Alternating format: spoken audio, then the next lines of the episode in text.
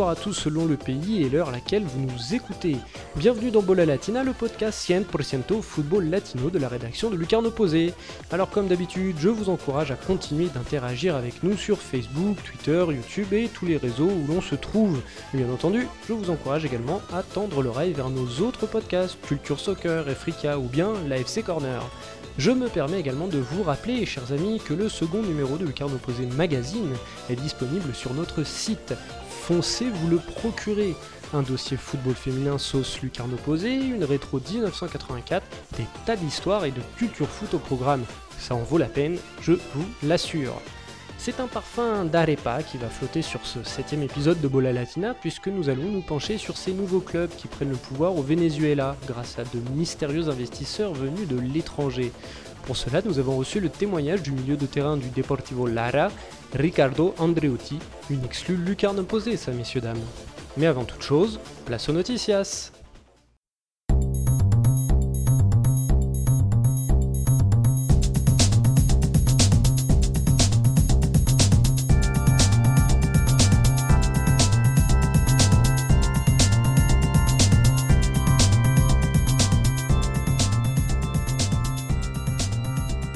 Et à la Copa América 2018 qui s'est déroulée au Chili du 4 au 22 avril.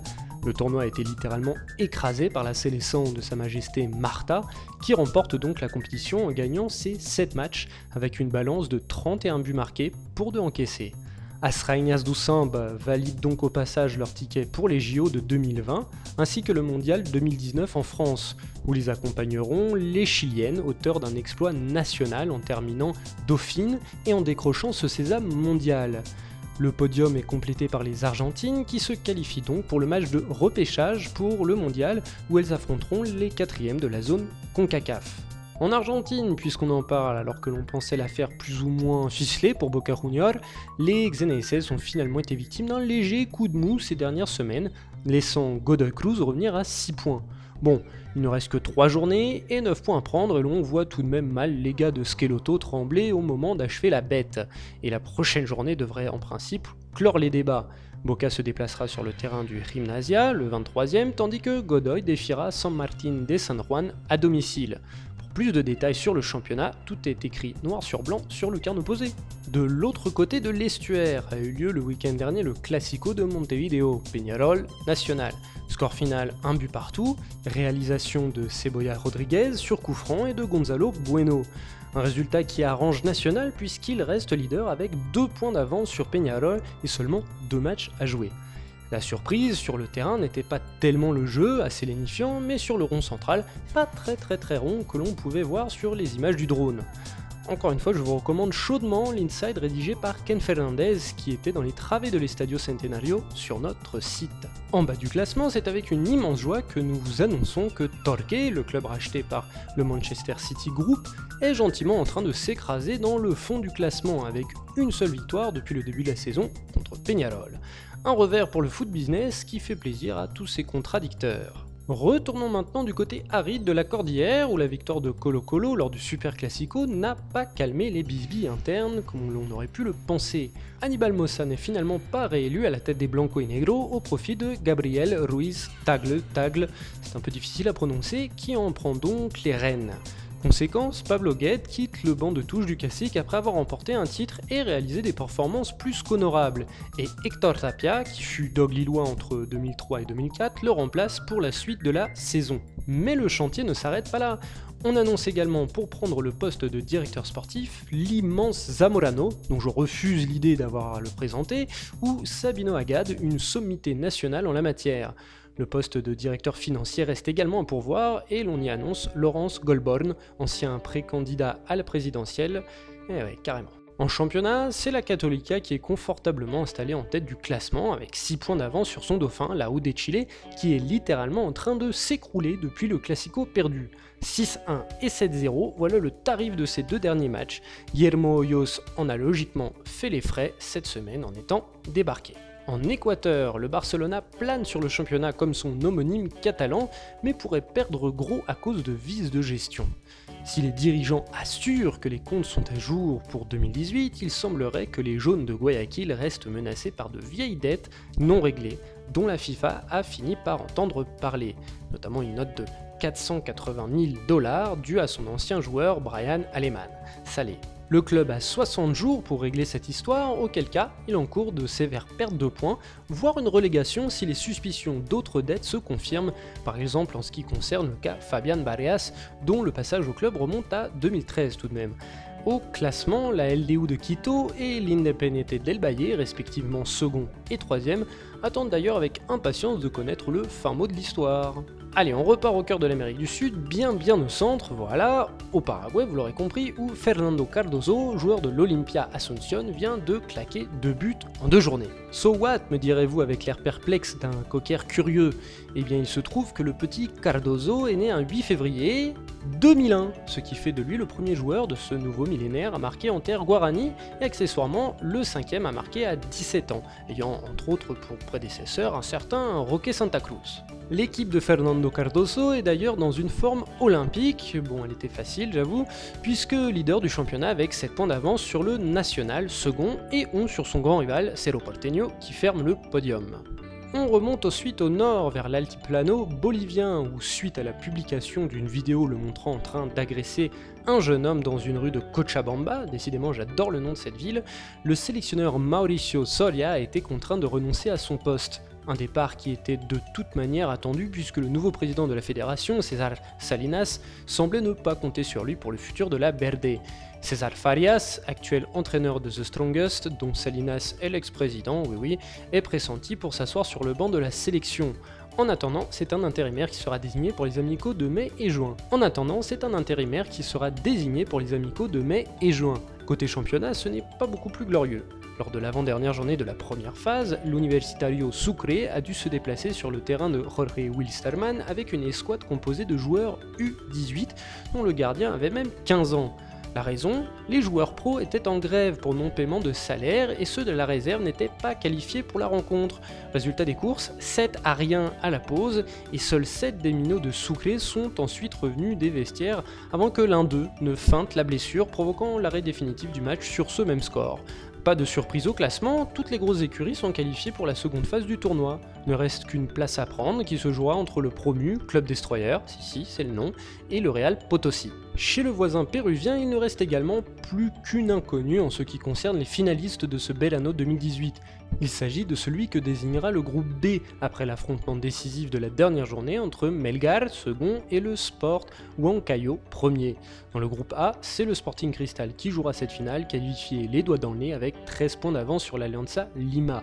Allez, on y est, destination le Venezuela dont le championnat est similaire à ceux du voisin colombien ou du Mexique, avec sa phase régulière à 18 clubs, puis sa Liguilla débutant au quart de finale. Ce qui nous intéresse aujourd'hui, ce sont ces nombreux clubs, donc sans grandes histoires pour la plupart, qui viennent depuis quelques années truster les titres nationaux ainsi que les places d'honneur. Avant de nous pencher sur le sujet avec Nicolas Cougo et Rodolphe Wilhelm, nous recevons dans Bola Latina Ricardo Andreuti, actuellement milieu de terrain du Deportivo Lara, l'une de ses jeunes équipes, mais également ancien joueur de l'équipe historique Caracas FC, et qui a eu la gentillesse de bien vouloir répondre à quelques-unes de nos interrogations.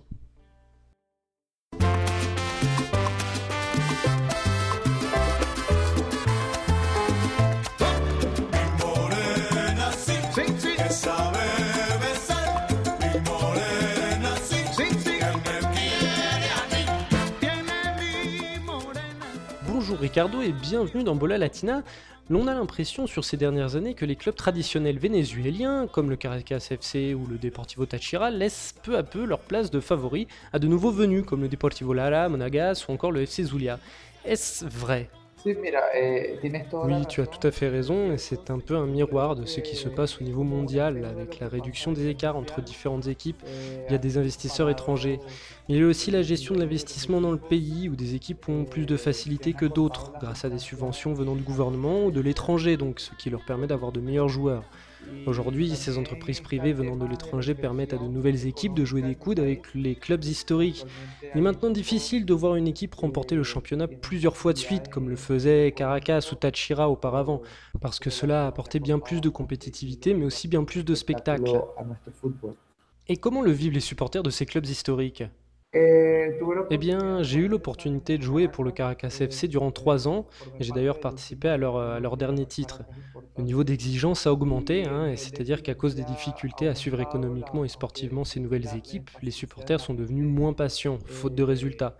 C'est quelque chose de normal et qui arrive aussi à d'autres grandes équipes qui possèdent une glorieuse histoire, mais qui n'arrivent plus à gagner de titres. C'est ce qui arrive à Caracas, mais aussi à Táchira. Ce qui nous aide par contre ici, c'est que notre culture du football n'est pas aussi grande que celle de pays comme le Brésil ou l'Argentine, où l'exigence est bien plus forte, poussant parfois à des actes lamentables, où il y a un véritable fanatisme. Quoi. Saurais-tu nous expliquer pourquoi les nouveaux investisseurs se tournent plus vers de nouveaux clubs que vers les historiques? Bah écoute, ce sont de jeunes entrepreneurs, de jeunes entreprises venant de différents secteurs qui choisissent d'aider et de parier sur ce sport. Et le plus facile pour eux, c'est de le faire avec de jeunes équipes, en investissant petit à petit et d'améliorer la structure. Un club comme Caracas est déjà très structuré, c'est d'ailleurs le seul club du pays qui parvient à s'auto-sustenter. Au Deportivo Táchira, c'est aussi beaucoup plus difficile d'entrer dans le capital, car c'est une très grande structure qui possède déjà une culture stable, très ancrée dans celle de sa ville, San Cristobal. Enfin bref, je considère que pour ces nouveaux investisseurs qui veulent se lancer dans le football, il est plus facile d'aller dans de petits clubs, des villes plus petites, où il est plus facile de travailler en fait. C'est ce qui s'est passé dans notre cas ou dans celui de Monagas par exemple. Et alors ces petites équipes, est-ce qu'elles ont gagné en popularité depuis leurs récents résultats? Eh bien écoute, ce qui se passe dans ce type de ville ou de province, comme partout dans le monde d'ailleurs, c'est qu'il y a un sentiment d'appartenance régionale qui fait que les gens s'approprient naturellement n'importe quelle équipe de n'importe quel sport. Bon, après, au Venezuela, la culture n'est peut-être pas encore assez grande pour parler de sentiment d'appartenance régionale ou municipale. Mais on ressent tout de même déjà une certaine empathie, beaucoup de chaleur autour de notre club du Deportivo Lara, dont les dernières années ont été plutôt réussies, et les gens commencent à s'identifier à l'équipe, à ce qui s'y passe, et je pense que c'est le cas pour le football au Venezuela de manière générale. Et donc, quel est l'intérêt de ces investisseurs étrangers d'investir dans le championnat d'un pays comme le Venezuela, qui vit, on le rappelle, une crise économique et politique majeure? Eh, Bon, je ne maîtrise pas tous les aspects techniques sur ce genre de sujet, mais il faut se rappeler que le dollar a beaucoup de pouvoir dans notre pays par sa valeur. Donc pour ces investisseurs qui entrent dans le capital des équipes avec des dollars, ça n'est pas très coûteux d'entretenir un club en bolivar, la monnaie nationale. Du coup, ce n'est pas très compliqué et pour eux, investir dans le sport est une bonne chose pour leur entreprise au regard des dépenses, des coûts comparés aux impôts. Ça fait partie du business aussi. Bien sûr, la passion des supporters et l'amour du sport aident également, ça n'est donc pas trop risqué pour le secteur privé. Mais il y a également des équipes soutenues par le secteur public, par le gouvernement, comme le Zamora de l'État du Barenas par exemple. Pour eux, c'est beaucoup plus facile. Malgré tout, le baseball reste le sport roi au Venezuela, non?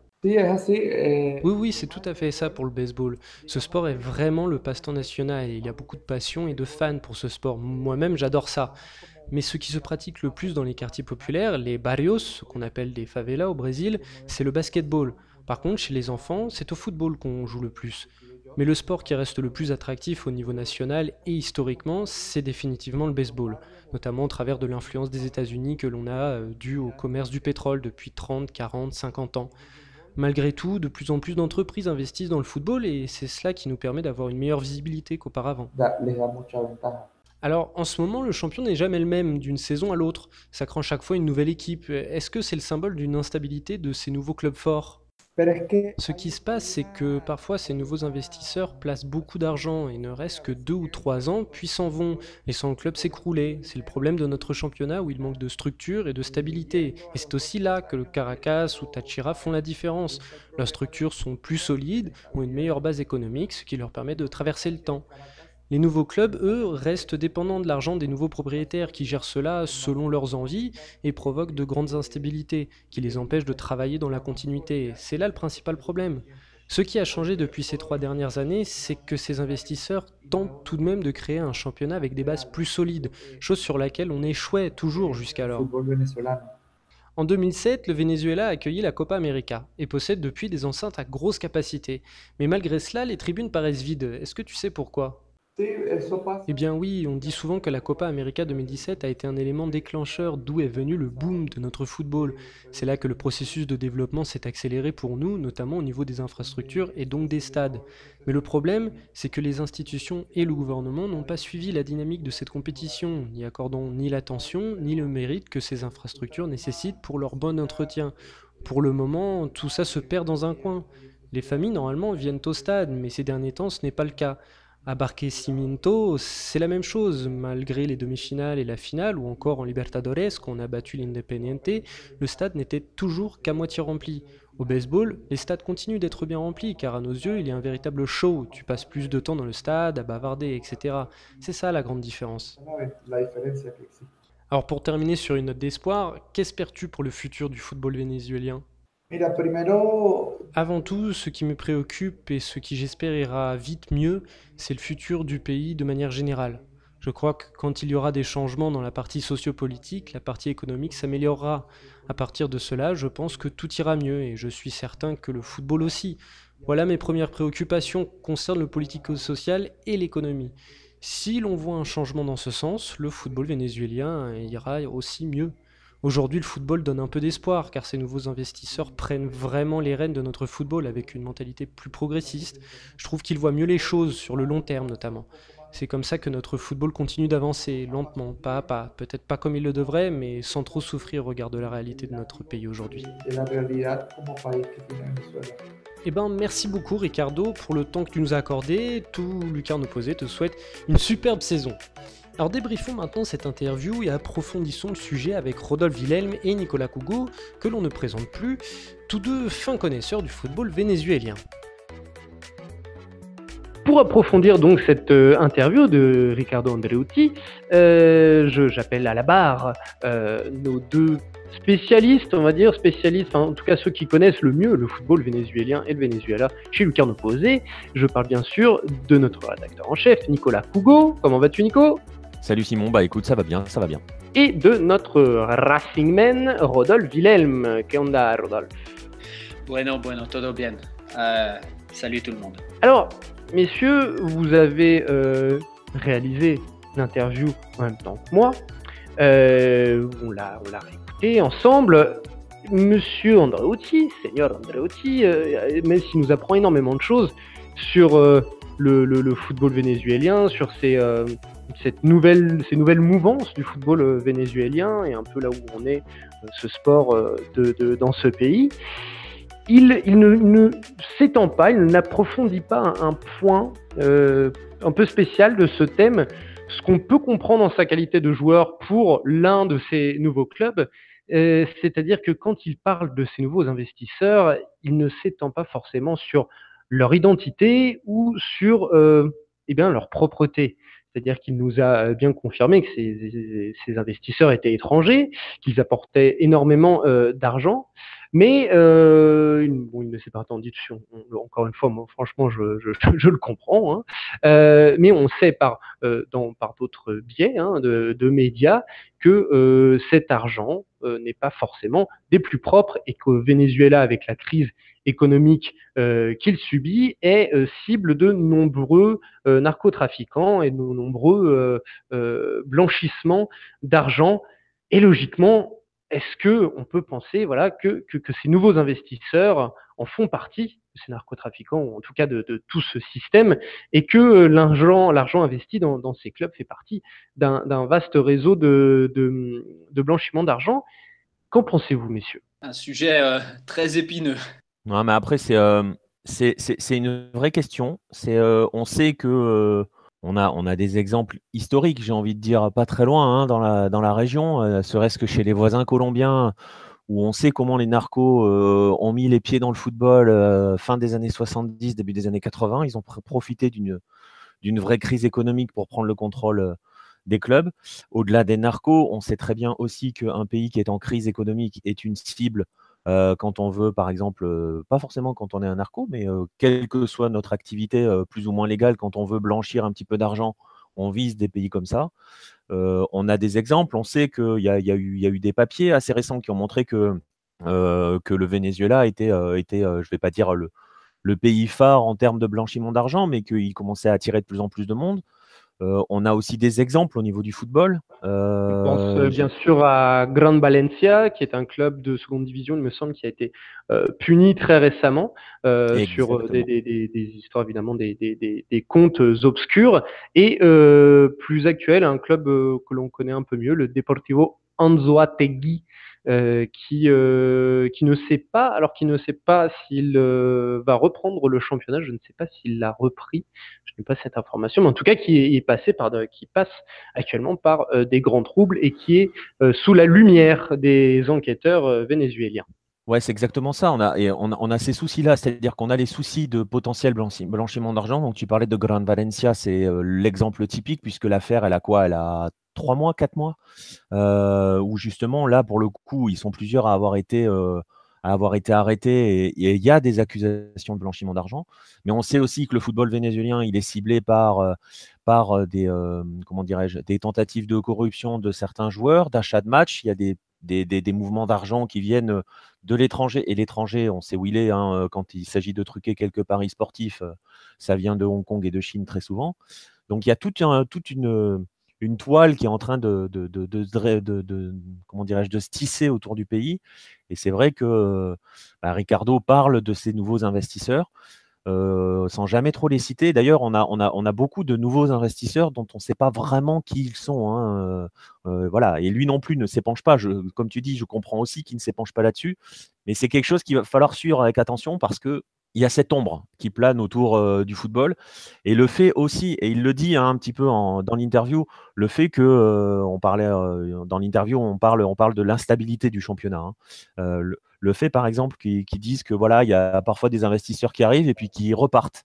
Exactement. Je rappelle que Ricardo voilà, dit que les, certains investisseurs arrivent pour deux ou trois saisons avant de plier bagage, ce qui, bon, on ne se cache pas, est assez suspect. Exactement. C'est, c'est, je pense que voilà, c'est pour ça qu'il faut faire attention. Et on, voilà, on sait qu'on est dans un pays qui est dans une grave crise euh, politique, sociale, économique, enfin voilà. Et donc forcément, euh, on sait très bien le football, parce que c'est quand même pas anodin de voir, d'entendre, de, d'entendre dire, euh, bah, les investisseurs, ils vont quand même, c'est plus facile d'aller chercher des clubs, des petits clubs, des clubs de D2 ou des petits clubs. Je sais pas. Je, exactement. Non mais exactement, Nico, tu as tout à fait raison. Et qu'en penses-tu justement, Rodolphe, toi? Bah, euh, c'est exactement ce que, vous avez dit. Par exemple, le cas Anzeategui, euh, il y a eu des, cas de matchs truqués. Donc, euh, il, y a, aussi les matchs truqués qui rentrent en compte. On a vu des, nouveaux investisseurs, comme tu as dit, qui, achètent le club, qui restent 2-3 ans et qui partent.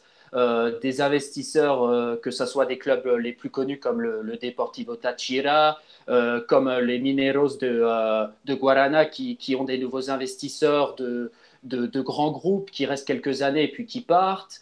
Euh, on a aussi, euh, c'est aussi mêlé à la politique, comme le, euh, gouverneur de Maracaibo, qui, qui, a un passé assez sulfureux, qui a un club qui est aux portes de la première division, donc, euh, il y, a pas mal de cas de, corruption, de matchs truqués qui, s'en mêlent euh, euh, dans, les, différents matchs, et, que ce soit en première, deuxième division, et puis encore les plus petites, il n'y a, pas besoin parce qu'il n'y a plus d'argent. Donc, ça se passe surtout en première division et un peu en deuxième. Quoi.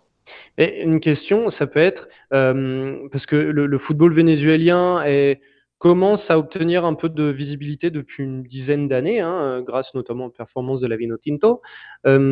Et puis, euh, voilà, il y a la crise depuis euh, maintenant, euh, c'est 2013, 2014, le début de la crise, 2015 Ouais, même avant, hein. même ouais, 2013.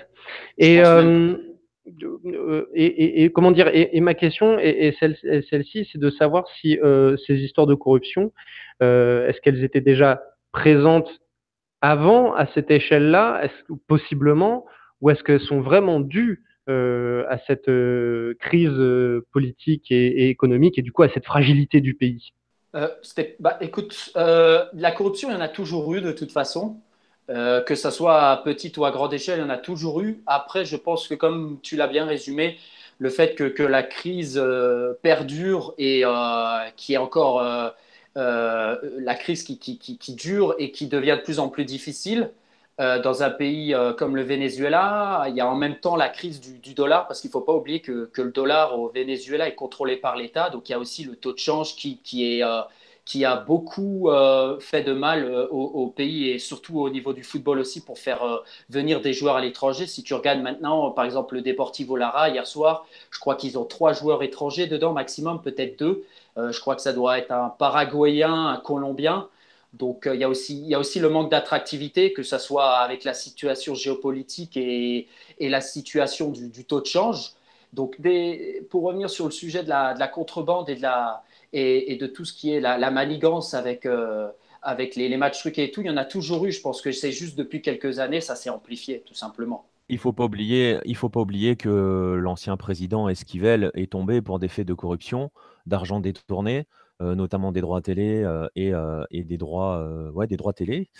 Donc voilà. Après, on sait, enfin, je veux pas caricaturer, on va pas caricaturer. C'est pas nous qui sur Lucarne opposé qui allons caricaturer, mais la corruption fait quand même partie des, hein, des mœurs et des us, des coutumes presque de chacun des pays de l'Amérique, d'Amérique du Sud.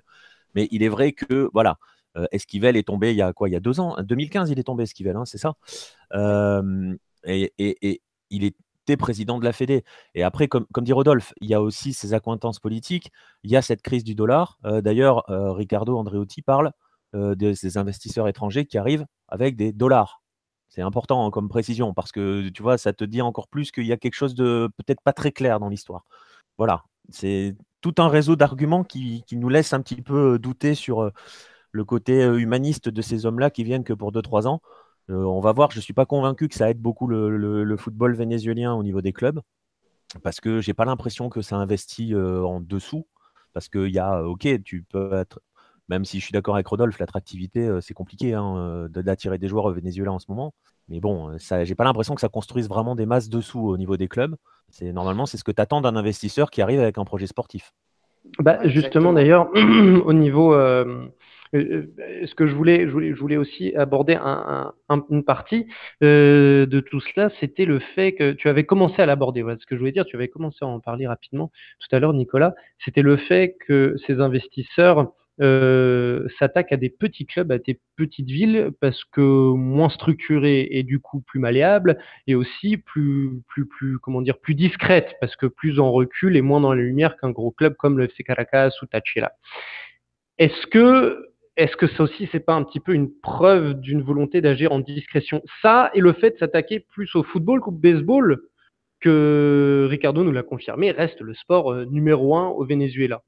Pour répondre un peu, de toute façon, le baseball est, ancré depuis, euh, on va dire, euh, plus longtemps que le, que le, euh, que le football, aussi avec l'arrivée dans les années 1900 des, des Américains. C'est pour ça aussi qu'il y a, que le baseball est en avance. Les Américains, les ingénieurs qui, sont venus avec les, les Exxon et autres ont, implanté le, baseball un peu avant le, football et l'arrivée des étrangers mais euh, les clubs de baseball sont plus ancrés, ont une histoire plus importante, euh, comme les Leones de Caracas, les Tiburones de, euh, de La Guaira et, ce genre de clubs. Donc, c'est plus compliqué à rentrer dedans. C'est un autre système dedans.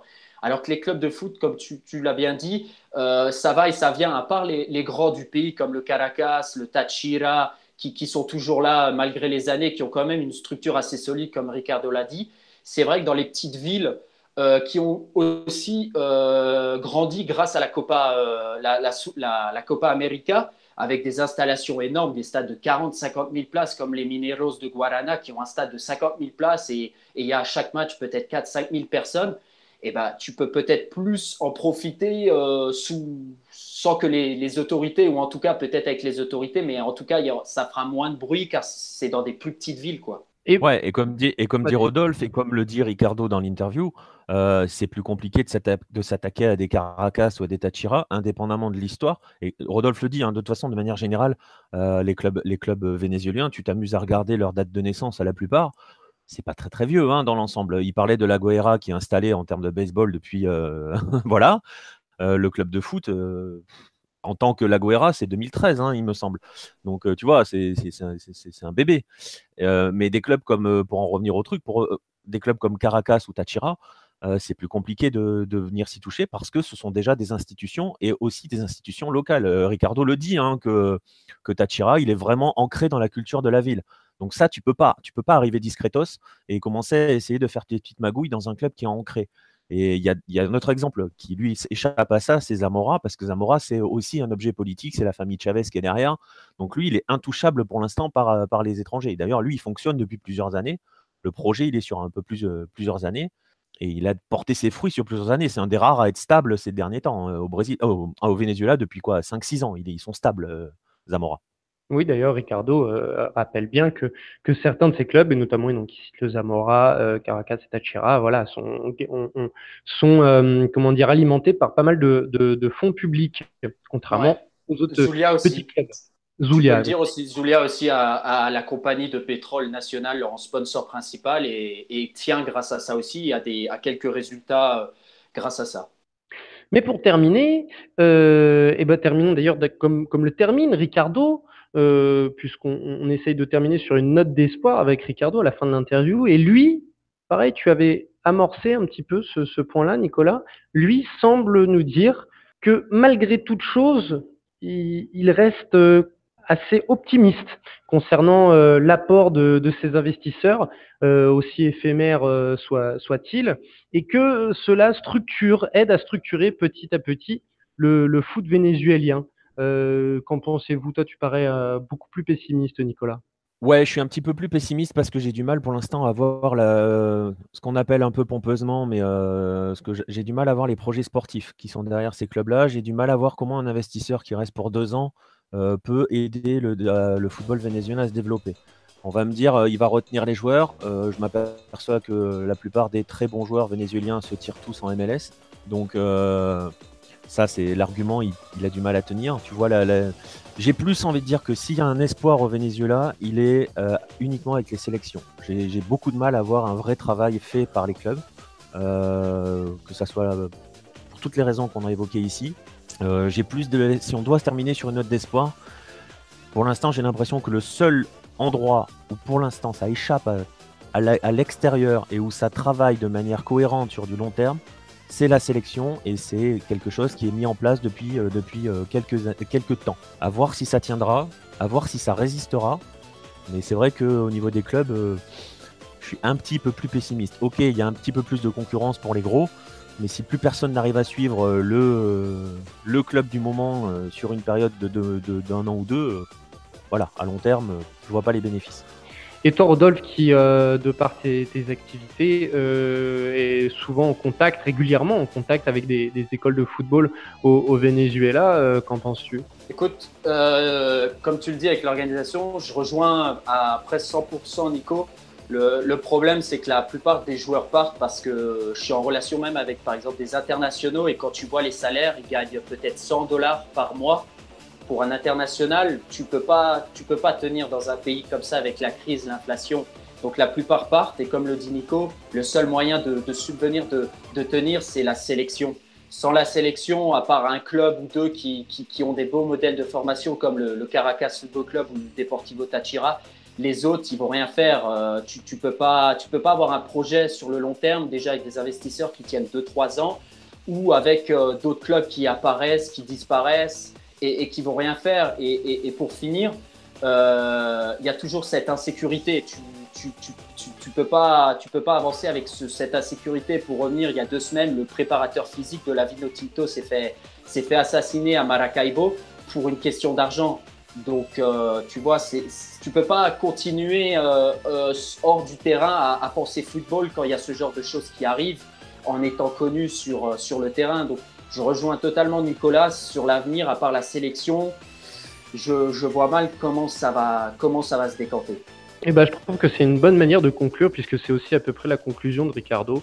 Puisque Ricardo, quand je lui demande euh, quelle note d'espoir euh, il a pour le football, eh bien, comme tu le dis, toi, tu dis que la note, enfin, vous dites tous les deux que la note d'espoir, elle se passe au niveau national, que c'est la sélection euh, qui donne de l'espoir au football vénézuélien. Et Ricardo, lui, va même encore plus loin, puisqu'il rappelle qu'il n'y aura pas d'espoir dans le football vénézuélien pardon, tant que le pays ira pas mieux et que tout ce qu'il souhaite, avant même le football, c'est le bien du pays et c'est que le pays se relève. Eh bien, écoutez, merci beaucoup, messieurs. Je pense qu'on a éclairci un sujet très intéressant, euh, qui est le, le, le football vénézuélien euh, actuel, euh, avec ses petits clubs euh, que l'on voit apparaître, disparaître. Nous, on les voit surtout en Copa Libertadores. Merci beaucoup, messieurs. Merci, Merci Simon. à toi, Simon. Merci à tous de nous avoir suivis pour cette septième émission. N'oubliez pas de venir nous solliciter sur les réseaux sociaux et quant à moi, eh je vous dis à très bientôt pour un nouveau numéro de Bola Latina. Salut les amis